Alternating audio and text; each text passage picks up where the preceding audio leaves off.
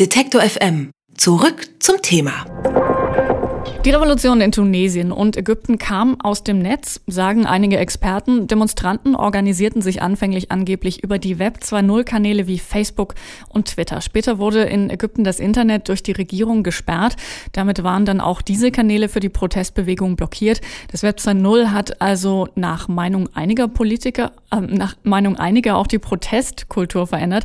Ist das aber wirklich so? Darüber sprechen wir jetzt mit Ethan Zuckerman. Er ist Professor an der Harvard University und forscht seit Jahren zu den Möglichkeiten, die das Web 2.0 bietet. Außerdem ist er Mitbegründer der Blogger-Plattform Global Voices. Hallo, Herr Zuckerman. Hello, nice to be with you. In einigen Medien war von einer Webrevolution zu lesen in den letzten Tagen, die in Tunesien und Ägypten erfolgt ist. Sie sehen hier allerdings nur bedingt einen Zusammenhang. Warum ist das so? Well, uh, first of all, let me say I think we run the risk of dismissing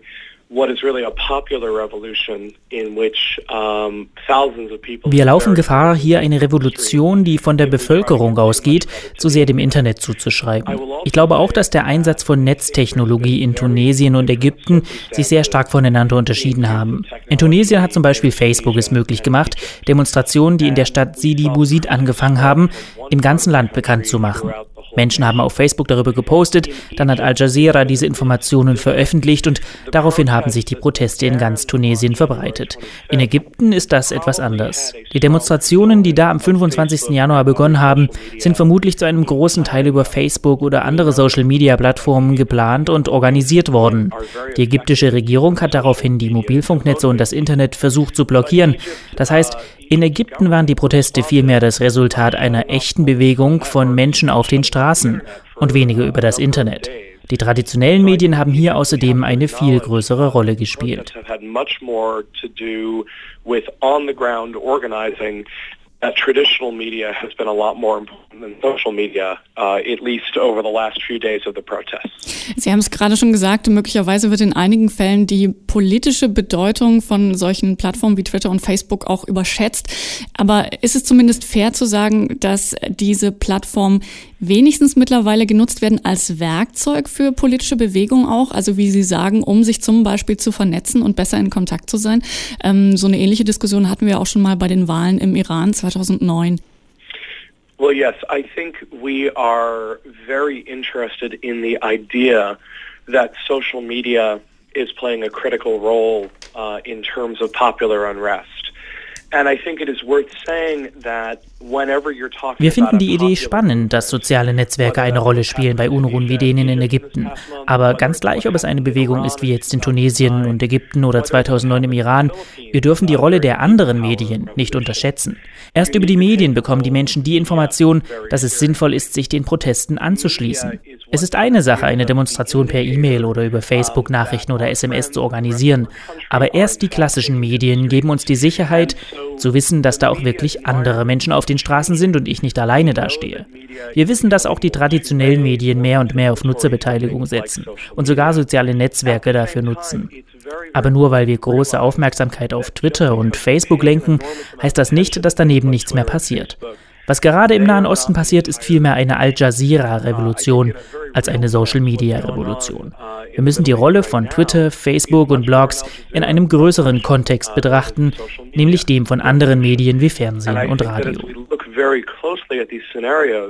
we can look at the roles that Twitter or Facebook or blogs play, but we have to look at the role of that technology in a larger ecosystem where other media, including television and radio, play a very important role. Wir hatten auch den interessanten Fall in diesem Zusammenhang, ähm, gerade weil das Internet ähm, blockiert war, wie Sie auch gerade gesagt haben, äh, die Telefone aber zum Beispiel nicht, ähm, dass Google versucht hat, in die Bresche zu springen und ähm, einen Service angeboten hat, der Speak to Tweet ähm, heißt, wo man anrufen konnte und sozusagen das, was man auf äh, Twitter äh, veröffentlichen wollte, äh, auf einer Voicemail-Box Text zu hinterlassen und so zu veröffentlichen. Für wie sinnvoll oder revolutionär halten Sie diesen Service und was kann möglicherweise die, die Motivation von Google äh, da auch sein? There have been a number of different efforts to try to get around the blockage on the internet and try to help people bring information out of Egypt.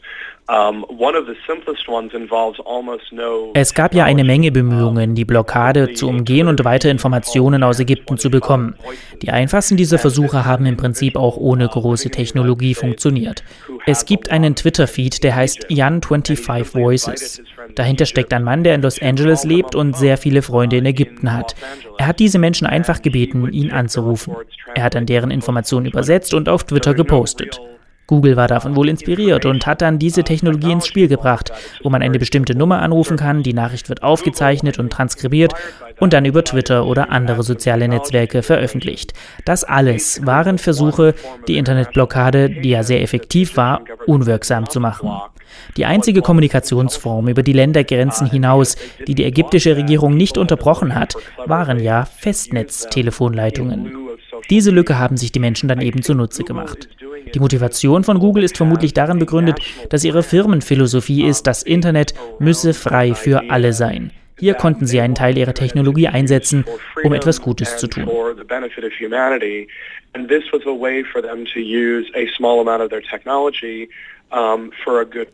Was ich persönlich auch sehr interessant fand, ähm, ist, dass Sie mit Global Voices ähm, ziemlich genau vorhersagen konnten, indem Sie Twitter und Facebook und ähnliche Social Media Seiten auch analysiert haben und genau angeguckt haben, dass die Proteste in Ägypten ausbrechen werden. Wie würden Sie denn sagen, auf Basis der Informationen, die man jetzt bekommt von diesen Seiten, sieht die aktuelle Lage aus? Lässt sich eventuell auch schon abschätzen, wie es weitergeht mit den Protesten, ob möglicherweise noch andere Länder in der Region davon ergriffen werden? Können Sie dazu eine Aussage machen? Global Voices is a news network where we report on what discussions are happening in social media.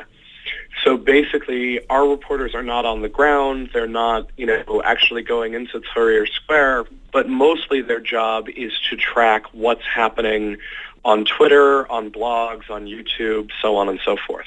Global Voices ist ein Nachrichtenanbieter, wo wir darüber berichten, welche Themen aktuell in sozialen Netzwerken diskutiert werden. Unsere Reporter sind also nicht vor Ort, sondern sie verfolgen, was auf Twitter, YouTube und in diversen Blogs passiert.